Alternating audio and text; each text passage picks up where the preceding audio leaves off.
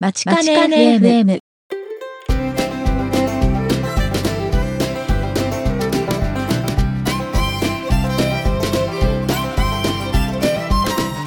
皆さんこんにちは。番組パーソナリティの田中直樹です。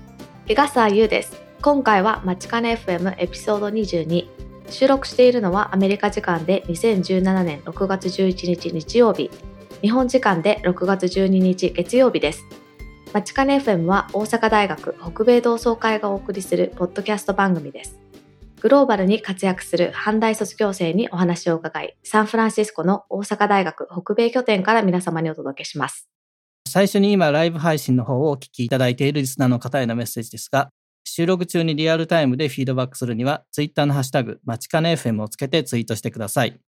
また、現在ライブ配信は不定期でお届けしておりますが、まちかね .fm スラッシュライブのページに、ライブ配信のスケジュールをまとめた Google カレンダーへのリンクを載せておりますので、今後のライブ配信の予定は、ぜひそちらのカレンダーの方を購読してご確認ください。それでは、第22回目の放送を始めていきたいと思います。はい最初にあの、この番組でたまに紹介している、阪大公式の YouTube チャンネルの方で、またいくつか面白いのがありましたので紹介したいなと思うんですけれども、今回2つ紹介したいんですけど、1つ目が、あの、ちょっと前になりますけれども、胃腸祭の様子を紹介したようなビデオが上がっておりました。はいなんかちょっとね、あの、もうちょっと長い尺かなと思ったんですけど、1分ちょっとぐらいしかなかったんですけど、まあ、とはいえ、いろんなところが出るものになっております。そうですねなんか学校の雰囲気がすごく伝わってくる感じの そうですね。やっぱりこう、うん学生さんがいっぱい映ってると、やっぱりね、うん大学の雰囲気はよく分かって。いい感じです。でも私があのすごくびっくりしたのはあの二つ目に紹介してもらうやつなんですけど、はい。面白いですね、あれ。そうですね。二つ目の方、そう、YouTube チャンネルの今回紹介する二つ目の方で、ディープ阪大ボリューム1、阪大謎の地下空間に迫るっていうものが紹介されていまして、ゆうさんご覧になったんですね？うん、見ました、見ました。これあの、吹田キャンパスの方だったと思うんですけど、なんか地下にある、なんですかね、なんか電気とか水とかを送るような、まあ、施設といいますか、そういうところをなんかね、学生さんが職員の方に付き添ってもらって見学するみたいなものだったんですけど、そうですね。最初なんか電柱がないっていうところから始まって、私はね、はいキャンパス行ったことないんですけど、あ、そうなんだって思って、でそしたらこう、地下に実は謎があったみたいな。そうなんですね。なかなか面白くまとめてあってね。はい これはちょっと、なかなかね、阪大生であっても普通は見たことがないと思うので、うん、うん。ぜひね、見ていただければ面白いかなと思いました。そうですね。ボルワンだからまだまだ続くってことですよね、きっと。そうだと思います。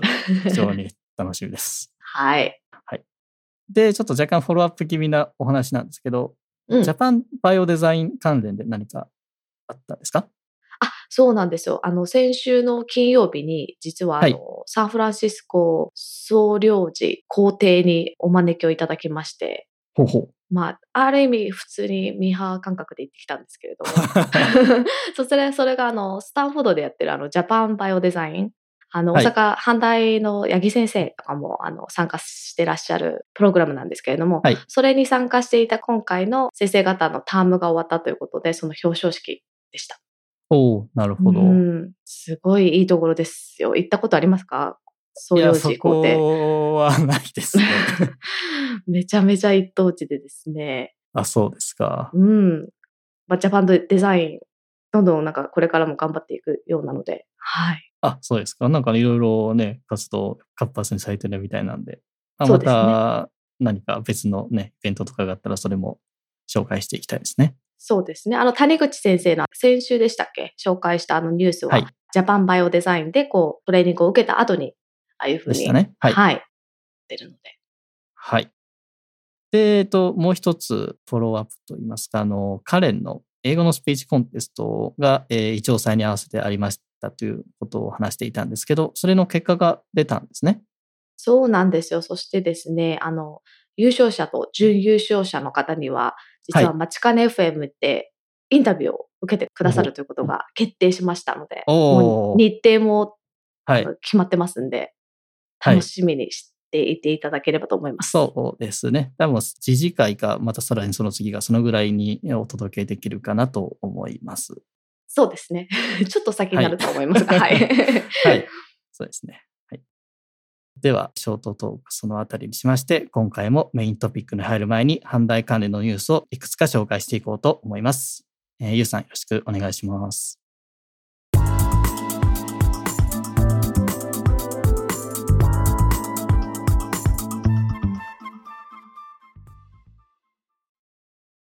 阪大ニュースをお伝えします。今回は大阪大学ホームページより3つのニュースをお届けします。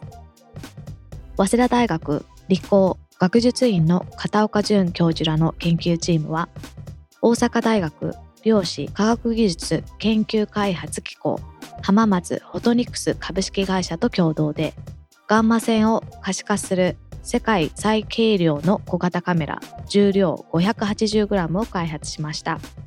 さらにこのカメラを用いて3種の異なる放射性薬剤を投与した。生体マウスの 3D 同時分子イメージングにも世界で初めて成功しました。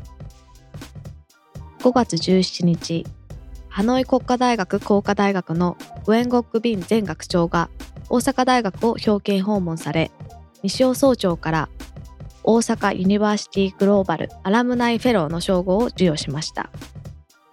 大阪ユニバーシティグローバルアラムナイフェローは音楽の卒業生等で海外で活躍される方に授与されるものです。ビン先生は本学、基礎工学研究科博士後期課程を修められ、ベトナムでは研究の発展や学生教育に尽力をされる一方、ベトナム元日本留学生協会の会長を務められるなど、長年にわたってベトナムと日本の留学生交流の橋渡しをされてきました。この貢献に対して2014年には外務省から外務大臣表彰を授与されています。大阪大学産業科学研究所の真島哲郎教授らの研究グループはクロリンを用いた光触媒を開発しこの光触媒を使用すると可視光近赤外光の照射によっても自ら水素生成が効率よく起こることを世界で初めて見出しました。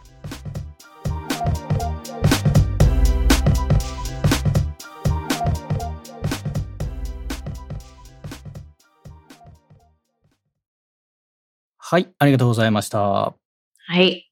えー今回、あのー、3つあったうちの最初のやつと最後のやつはちょっと若干、あの、専門的なお話そうですねはい。2つ目のやつは、これ僕知らなかったんですけど、グローバルアラムナイフェローっていう、なんかそういう称号というか表彰といいますか、そういうのがあるんですね。そうですね。確かですね、北米同窓会の方でもいつもこう、北米の方でこう、その受賞できるんじゃないかっていう人たちをこう、大学の方に推薦してると思いますね。いつも理事の方とかが。はい。そうなんですね。うん。はい。わかりました。では、今回ニュースの紹介はそのあたりにしまして、そろそろ本日のメイントピックの方に移っていきたいと思います。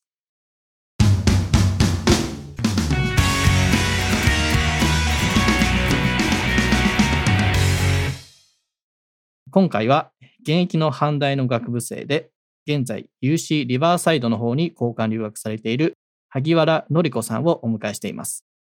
萩原さん、本日はどうぞよろしくお願いいたします。はい、よろしくお願いいたします。よろしくお願いします。それでは早速インタビューの方に移らせていただきたいと思います。えー最初の質問はゆうさんの方からよろしくお願いします。はい。えー、まず最初に、大阪大学での所属と専門の内容に関して簡単に教えていただけますか？はい。えっと、私は法学部法学科に所属していて、今4回生になります。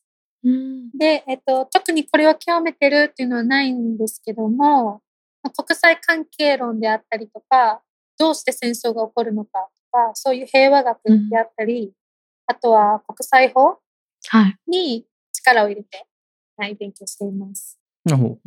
今ちょっとあの説明していただいたような内容とか、まあ、法律とかそういうことに興味を持つようになったきっかけとかは何かあるんですかね？えっとですね、法律に興味を持ったというよりかは、中学校ぐらいからずっと国連職員になりたくて、で、どうやったら国連職になれるかっていうのを調べていくうちに、やっぱり国連職員っていうのはすごい専門のエキスパートが集まる場所っていうのを書いていて、うんうん。で、国際法のエキスパートであったりとか、経済のエキスパートであったりとかは、すごい、うんうん。このアジア地域だけのエキスパートであったりとか、そういうのを書いてあったので、うんうん。まあ、あの、経済はちょっとあまり興味がなかったので、まあ、国際法の、もし国連職になるなら国際法のエキスパートかなと思って、あの、うん。法学部っていうのを選びま なるほど。その、じゃあ、国連職員になりたいなと思った、それ自体のなんか理由とかはありますかね？ああ、なんか、やっぱりちっちゃい時から結構ユニセフの活動だとか、あとうん発展途上国に関するドキュメンタリーとか見た時になんかすごい、なんか心が動いたっていうのがあって、うん。なんか私に何かできることがないかなっていうのもあったんですね。うん そういう、なんていうんですかね、多分小さい時からなんかそういうことに関してはすごい変に、なんですごい正義感というかそういうのがあって、で、なんか一番、なんていうんですかね、やっぱり国連っていう組織で働くのが、なんか、なんていうんですかね、例えば外交官だとうん。日本を背負っていくっていう感じがするんですけども、うんうん国連職員っていうと、なんかそういう国籍も取り払って、ただその、困っている人を、その、いろんな国の人と力を合わせて助けるっていうイメージがすごくあって、なんかそういうのに憧れて、はい、はい。いいですねはい。そういう人がいっぱい出てきてほしい今の世の中ですもんね。まあそこは置いときまして。えっと、現在は UC リバーサイドの方に交換留学されてるんですけれども、はいやっぱりそれは国連の職員になる上でもこう必要だったりとか、そういう経緯があるんですか？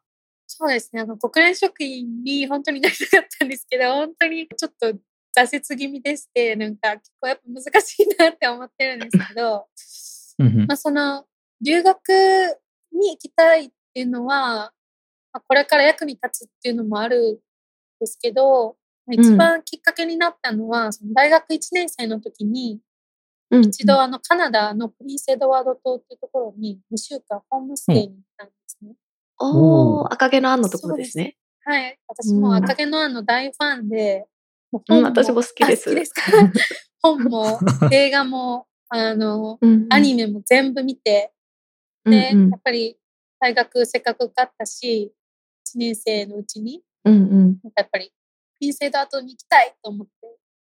で、親に相談したら、その観光で行くんじゃなくて、何かホームステイとか語学学校があるなら、まあ行っていいよって言われたので、うん。調べると、プリンセード島に一つだけ語学学校があって、すっごいちっちゃい島なんで、うん。で そうですよね。一つ見つけて、で、そこに2週間、平日は語学学校に通って、で、ホームステイするっていうのを続けて、うん。で、すごくそれがいい経験だったので、その2週間っていうのがすごい短すぎて、うんですね。でもう帰ってきてからももうすぐにその親にもう絶対交換留学行くって言って、1年間うん。行きたいって言って、それがまあ、ちなみに、あの、UC リバーサイドでは、その法律関係の勉強とかできる状態なんですか？はい、あの、私、今、政治学の方を勉強していて、うんうん。あの、UC リバーサイドには法学部っていうのは、なんかまた別うん。の組織みたいな感じであるので、まあ、学部生としてあの政治学部に今所属しています。で、まあアメリカの政治とか、あとは、結構、大阪大学よりも、その発展途上国に関する勉強とかも結構充実しているので、うんはい。そういうのをやります。今ちょうど政治学学ぶにはね、興味深い時期ですよ そうですねまさにそうですね。もうデモとかもありましたし、で、教授も、そのね、トランプについて語るときはちょっとすごい市場が入ってるような気が すごくしますね。結構やっぱりそういうタイムリーなお話とかも授業とかでああはいるんですかね。そうですね。うん、そうですか。わかりました。じゃあその典型的な平日の一日の過ごし方っていうのはどんな感じですか？うんなんかあまり日本での大学生活とあんまり変わらなくて、まあ、交学交換留学なので、まあ、普通に朝起きて、大学行って、帰ってきて、で、日本だとその後すぐバイトとかだったんですけど、ここに来ると、うん、何ですかね、ハイキングとか。うん、うん、あの、サンセット見に行ったりとか、なんか結構自然と触れるような感じを、あの、平日からやっていたりします。あの、じゃあ、お友達はいっぱいできましたか？いや、その、いっぱいできなかった。あんまりね、その、なんていうんですか、いっぱいできるって感じじゃなかったんですけど、なんか、うん、すごい大切な人っていうのは、まあ、2、3人すごく大切にしたいなっていう人はすごくあいい、いいじゃないですか。それがね、中身が大切。なんか 印象に残った経験とかそう、お友達とか、あとはまだ学校とかで楽しい思い出とかあったら、ぜひシェアしてもらえますか？そうですね。あの、ベニスビーチっていうところにこの前行ったんですけど、結構もうここに来て9ヶ月になるんですけど、あ、もう10ヶ月目かになるんですけど、うん、結構なんか、カルチャーショック最後にドカンと来たっていう感じ。あ、それ聞きたいですね。ベニスビーチって結構カリフォルニアの有名なところで、うんうん、そうですね。あの、なんていうんですかね、ななんか、まあ、歩いてるだけなんですけど、すごいイグアナ持ったおじさんがいて、なんですかね、なんか、このタッチできるよとかいう人がいたりとか、あとは、すごい格好した、な、なんサンタクロースみたいな格好した おじさんがウクレレ弾いてたりとか、あと突然始まるストリートパフォーマンスだったりとか、あとは すごい個性的な絵をもう売ってたりとか、なんていうんですかね。ここユニバーサル・スタジオ・ジャパンかっていうぐらい、そのナチュラルな別に作り込んだエンターテインメントじゃなくて、おのおのみんないろんなことしてるっていう、っていうので、なんていうんですかね。結構難しいんですけど、言葉で表すのは。なんかみんな自由っていう感じですか？いや、本当にそうですね。うん、それが別になんかそういうお祭りの日とかそういうことではなく、普通のお休みの日とかでそういう感じなんですね。そうですね。へあとなんか物をこう並べてても全く売る気がないなさそうだし、普通にあの、いるいる、確かにいる。なんかそのね、タバコみたいなの吸って喋って、うん、で っていうなんか。なるほど。なんですかコミュニケーションしたいんですかね？そういうのが好きな人と。わかんないですけど。でも結構多分私友達といたので大丈夫だったんですけど、はい。一人で歩いたりすると怖いなってちょっと思いましたね。なんか。ああ、そうですか。うん、はい。CD とかもなんか勝手に配るんですね。まあ、フリーだよ、フリーだよ、フリーだよって言って、も手元にこう、もう、なんていうんですかね、無理やり持ってくるんですけど、うん、フリーだよって言いながら、それ、なんか、取ったらお金取られるとか聞いて。へー。はい、でも、歩く分には楽しかったです。よかったよかった。はい。はい、今ちょっと楽しい思い出ということだったんですけど、逆にアメリカの生活で苦労したこととかはどんなことがありましたかね？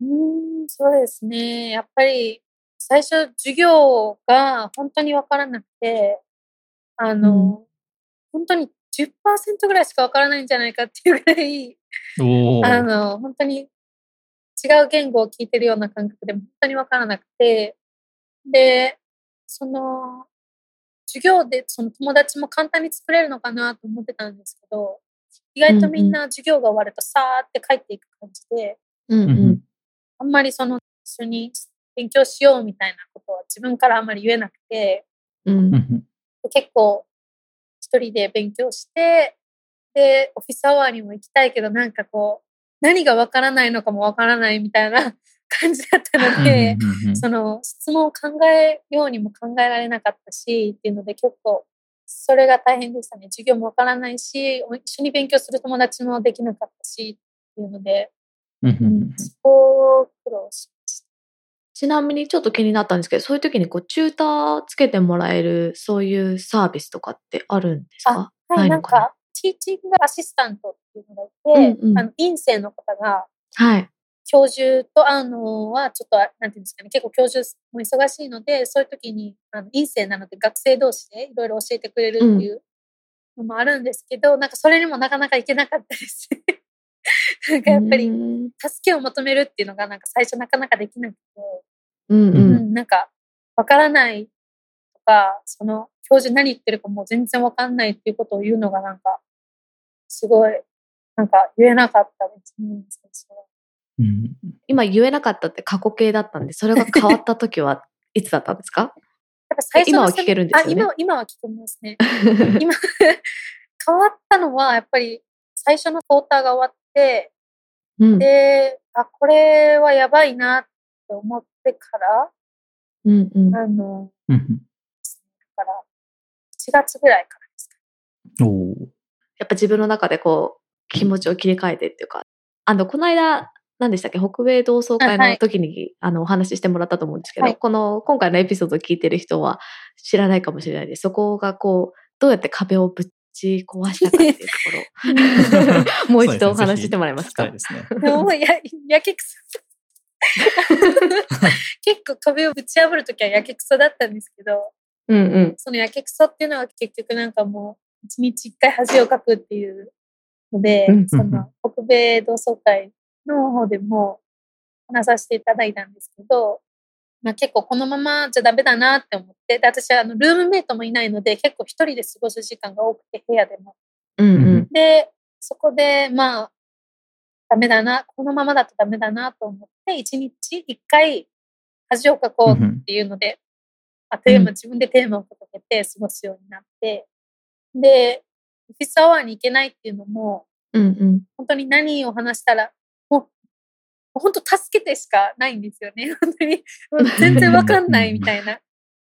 でも、それをどううまく言おうみたいなことを考えたりしてたので、もう、もうそのまま何を言うか考えずに、とりあえずもう、ノックしてみたいな、その、ドアを。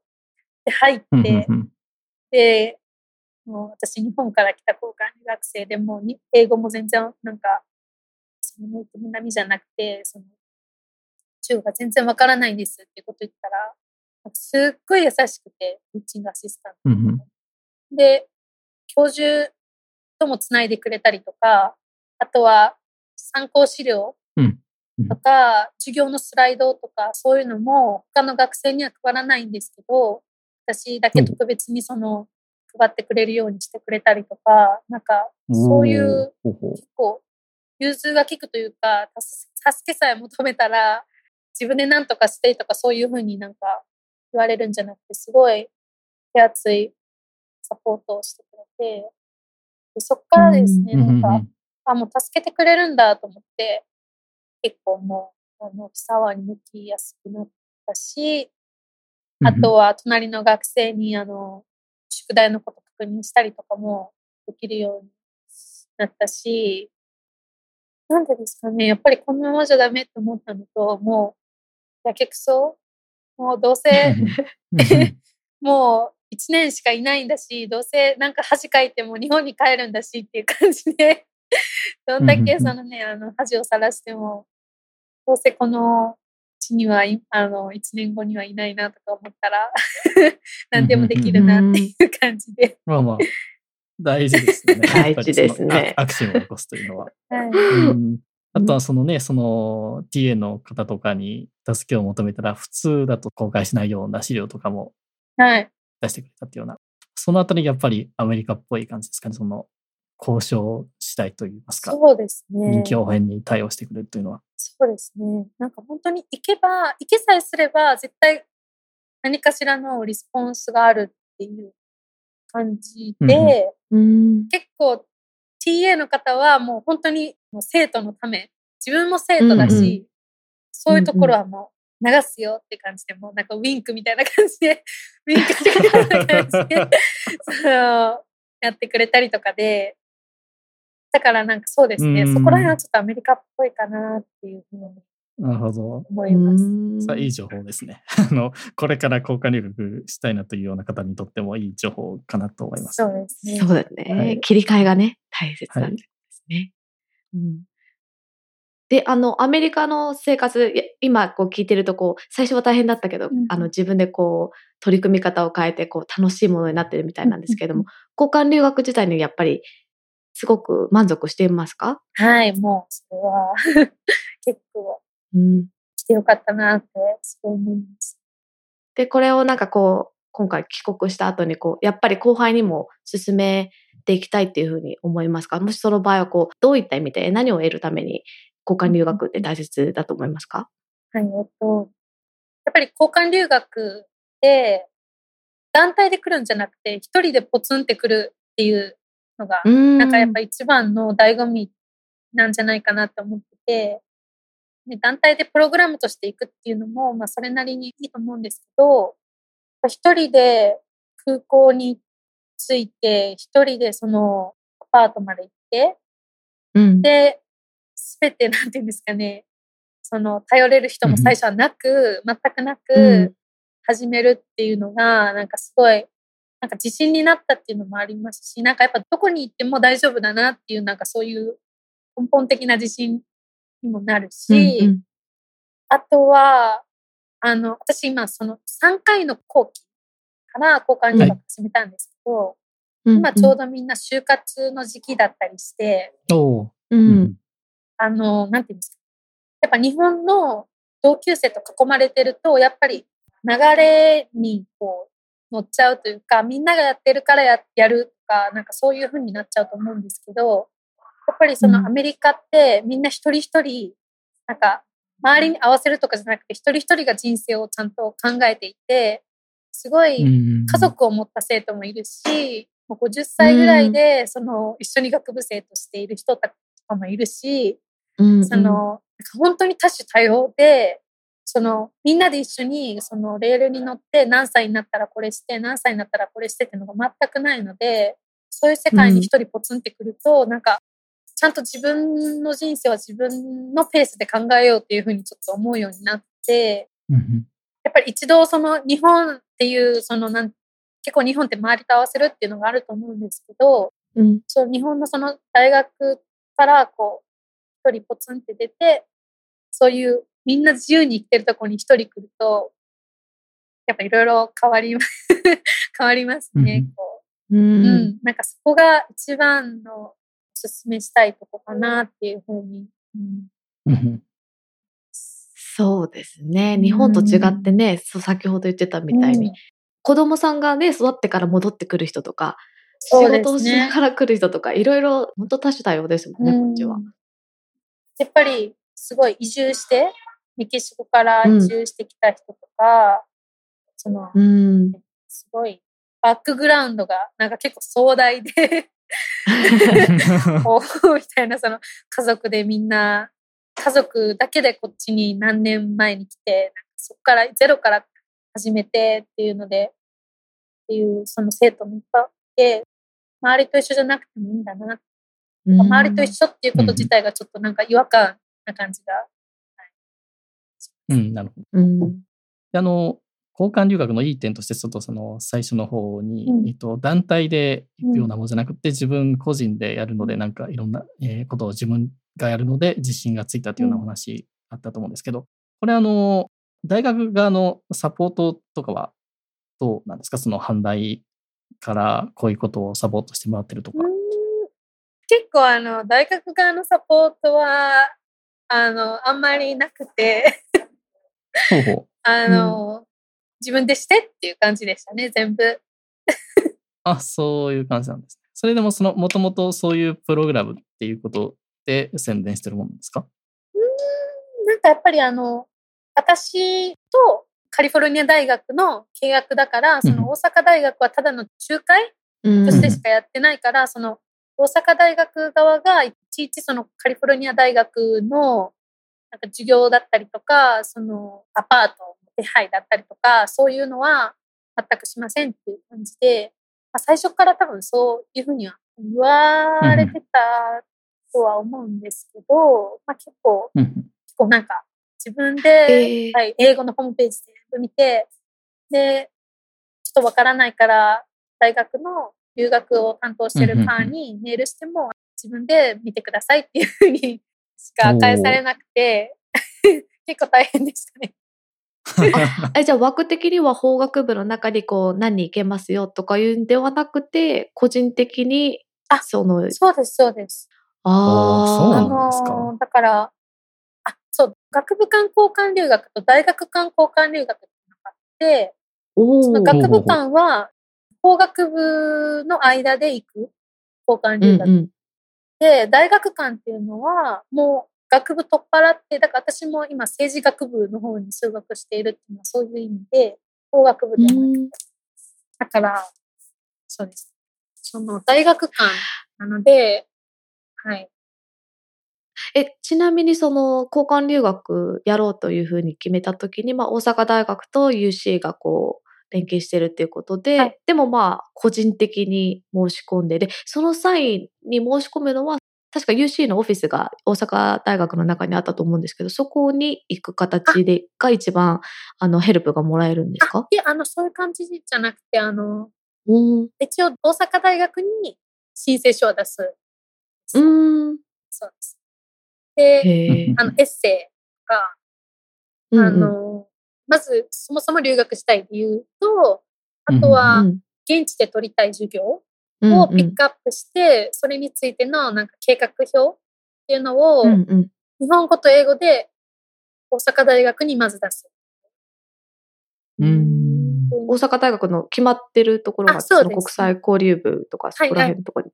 そうです。うんいろんな、あの、オフィスがあるので、ちょっとどこか忘れたんですけど、あの、うんうん何月何日までにメールしてくださいっていうふうに。メールと普通に紙媒体どっちもで提出して、で、そこから審査が始まって、で、だその書類審査に通ると、次は二次審査っていうので、あの、面接があるんですけど、私はなんか今年すごくラッキーで、面接が免除されたんです。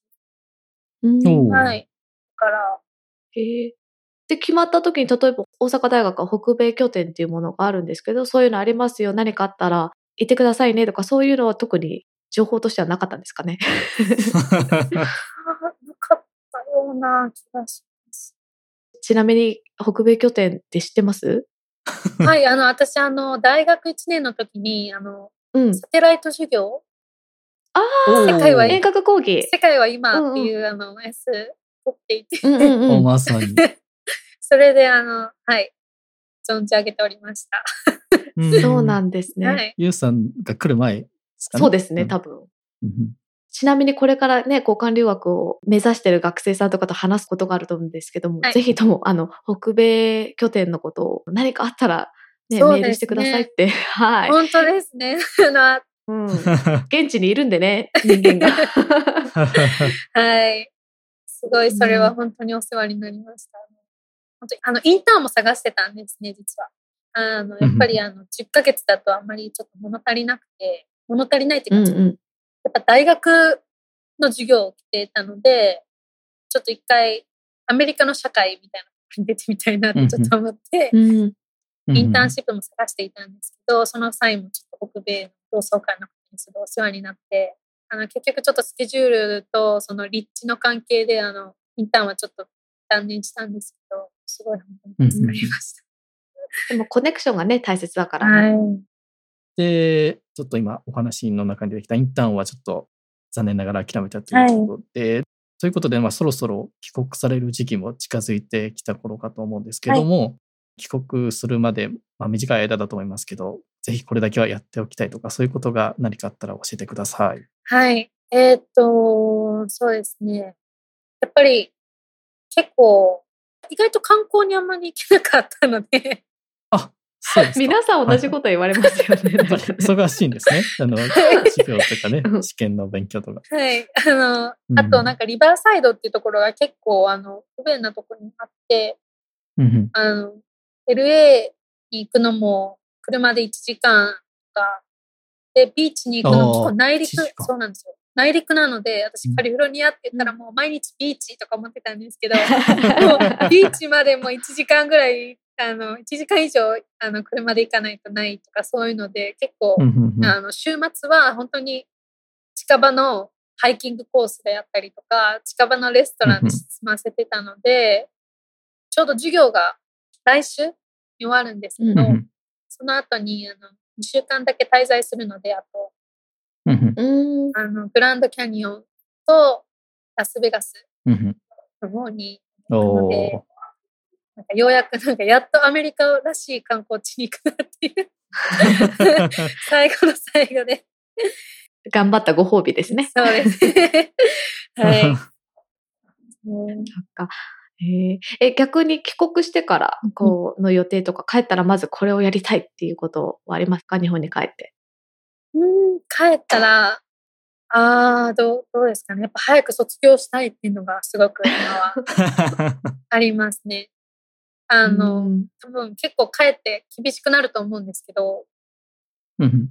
授業も結構いっぱい取らないといけないだろうなと思うんですけど、卒業して、ちょっともう一回アメリカに帰ってきたいなって思っていて、うおんー。はい。いいですね。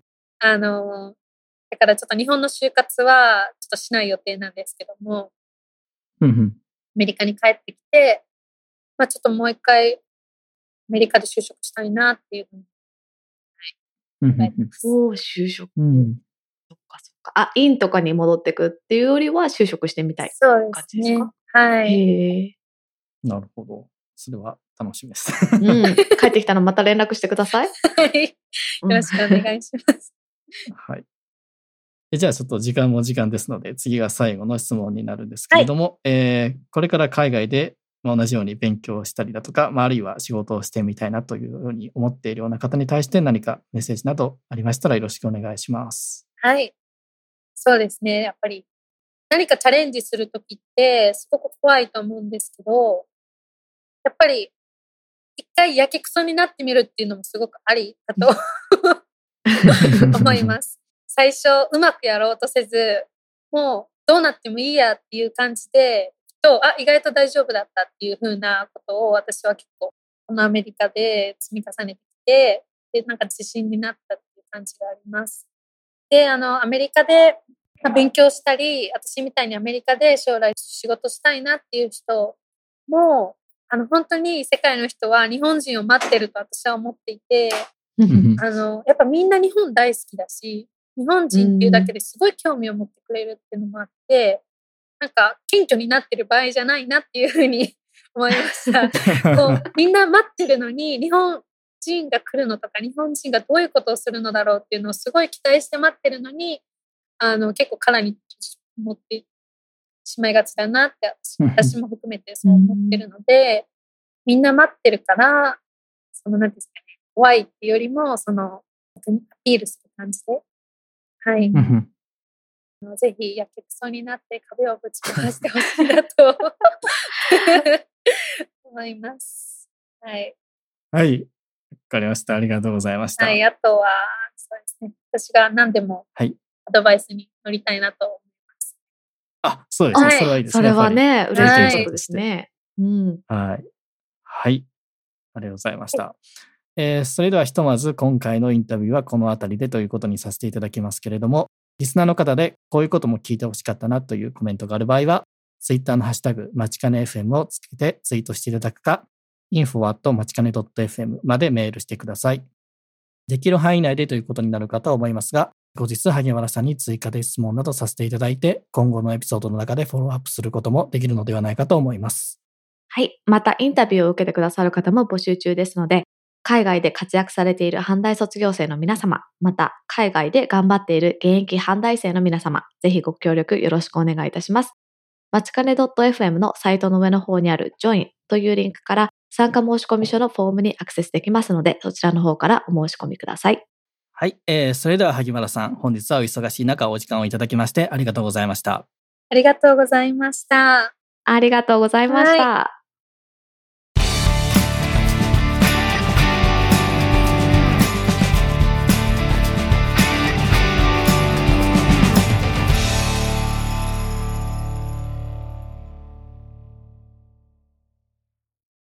えーそれではゆうさん、最後にイベント情報の紹介の方よろしくお願いします。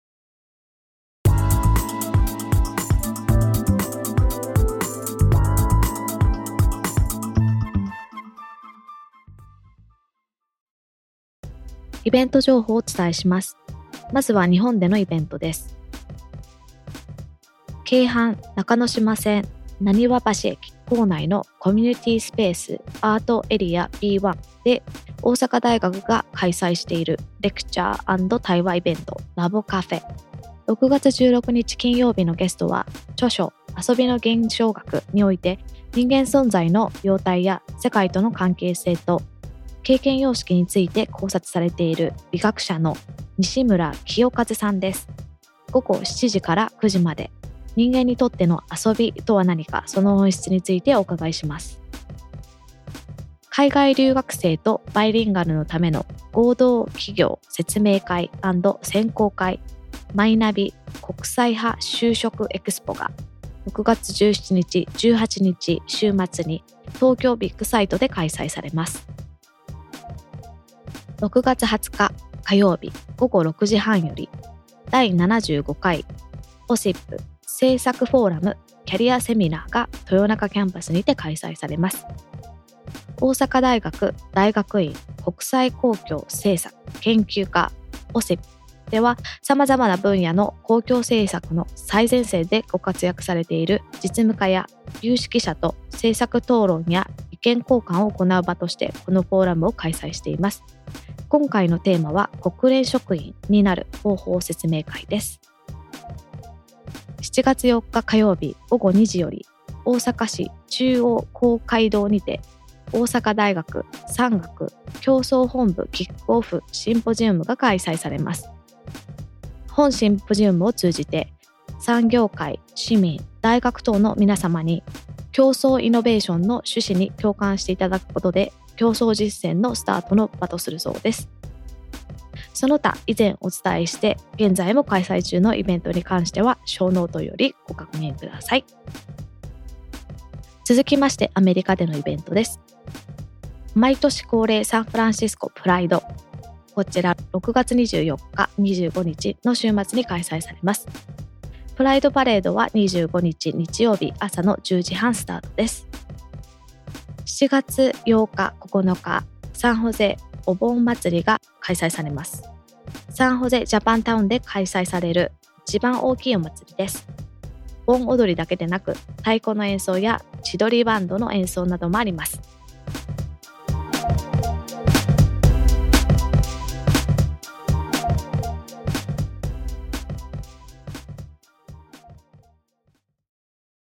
はい、ありがとうございました。なんか、萩原さんにぜひ行ってほしいイベントが何個かありましたね。はい。ちょっと今回ね、すごい盛りだくさんのイベントの紹介でしたけれども、うん、そのね、今話ありましたけど、ちょうどあの時期的にっていうこともあるかもしれませんけど、このなんか就職活動関連のものがいくつかあって、うん、その中で、えー、オシップというところがやっているセミナー、国連職員になる方法説明会っていうのが今月の後半ぐらいですか、うん、そうですね。20日ですね。20日。はい。そうですね。あのー、オシップであるそうですので、まあ、阪大学生さん来やすいと思いますので、興味のある方はそちら行ってみてください。はい。はい。で、アメリカの方は有名なやつですね。うん、このサンフランシスコのプライドっていうのは。プライド。そうなんですよね。毎年。ちなみに、あの、プライドってどういうものか説明していただけますかね、のために。そうですね。一応、ゲイプライドっていう形で一般的には知られてると思うんですけど、まあ、はい、リバーシティを祝うっていうことで、はい、まあゲイだけにとどまらず、まあでも、発端はそうだと思うんですけど、そうですね、ゲイの人とか LGBT。LGBT ですね。はい。はい。非常にあの大きなパレードみたいで、まあ、いろんなテック系の企業とかも、ね、そうなんですよ、毎年。出てますね。うんはい、そうです。Facebook とか Twitter とか。そうですね。うん、パレードに出てます。マーク・ザッカーバーグとか普通にパレードに出てたりするみたいですよね。うん、そうですね。今年もいいお天気だと、カラーが綺麗に見えていいんじゃないかなと思いますね。はい。はい。で、もう一つのサンノゼの方は、うん、ボンドリー。フェスティバルですね。行ったことありますか？これはね、あります。2回ぐらい行きました。いいな。日本の屋台みたいな感じですか？そうですね。そういうのもありますね。今年は多分、ちょうど1ヶ月後ぐらいですよね。はい。そうですね。もし写真とか撮れたら、あの、はい、ブログとかでアップしてもらえれば、皆さんにも様子が伝えられるんではないかな。はい、あ、あとですね、はい、えっ、ー、と、日本の方のイベントなんですけれども、はいはい。えっ、ー、とですね、日本時間で7月3日に毎年恒例で行われている UC 学生の歓迎交流会っていうものが開催されるんですけれども、はい。結構人が集まるイベントなので、まだちょっと時間とか詳細が分かってないんですけれども、7月3日、はい。えー。え、これはえ UC の学生さんが阪大に留学しに来てるっていうことですか？だと思いますね。あの、結局先ほどのお話にもあったように、大阪大学と UC って、あの連携してるじゃないですか。で、大阪の阪大キャンパスの中にもその UC キャンパスっていうのがありまして、う。で、そこが主催している形のこれは交流会なんですけども、交換留学で来る学生さん。はい。で、UC から来る学生さんと、こう、大阪大学の学生さんを結ぼうっていうか、日本へようこそ、阪大へようこそみたいな交流会だと思います。はい。わかりました。じゃあまた詳細が分かったり、あの写真とかもしあったら、Facebook ページの方とかにも紹介していきたいなとはい。思います。そうですね。はい。えー、それでは今ご紹介しましたイベント情報を含めまして、今回お話しした内容の show note は、番組のサイト、まちかね .fm スラッシュ22でご確認いただけます。はい。えー、直樹さん、エピソード23はどんな内容になりますか？はい、そうですね。次回も引き続いて、えー昨年の LA 地区の同窓会総会でお話しいただきました、大阪大学外国語学部の学部生で、昨年9月から UC サンタバーバラの方に交換留学されている河合萌香さんからお話を伺わせていただく予定です。いいですね。やっぱり交換留学をこう実際にされてる学生さんに生の声を聞けるっていうのは、いい、はい、いいですね。そうですね。で、なんかどうやらあの皆さんこのね、昨年お話ししていただいた学生さん、皆さん大体今月いっぱいぐらい、6月いっぱいぐらいで帰国されるということみたいで、ちょっと今忙しくてバタバタしているようなので、えー収録するのがおそらく帰国されて直後ぐらいになるうん。と思います。お忙しい中、ありがとうございます。はい、ありがとうございます。まあそういうこともあって、まあ逆に、あの、日本にね、帰ってすぐ何か思ったことがありましたかとか、そういうあたりも聞けたら、まあそれはそれで面白いかなと思いまあ、す。そうか、そうですね。はい。はい。えー最後にリスナーの皆様へのメッセージですが、番組へのご意見、ご質問、ご感想などは、ツイッターのハッシュタグ、まちかね FM をつけてツイートしていただくか、info まちかね .fm までメールしていただきましたら、こちらの方で確認させていただきます。番組の公式ツイッターアカウントは、アットマークまちかね FM ですので、そちらもよろしければフォローしてみてください。また、iTunes の方で番組のレビューができるようになっておりますので、そちらの方もぜひよろしくお願いいたします。よろしくお願いいたします。それでは本日はまちかね FM 第22回をお聞きいただきありがとうございました。ありがとうございました。次回もお楽しみに。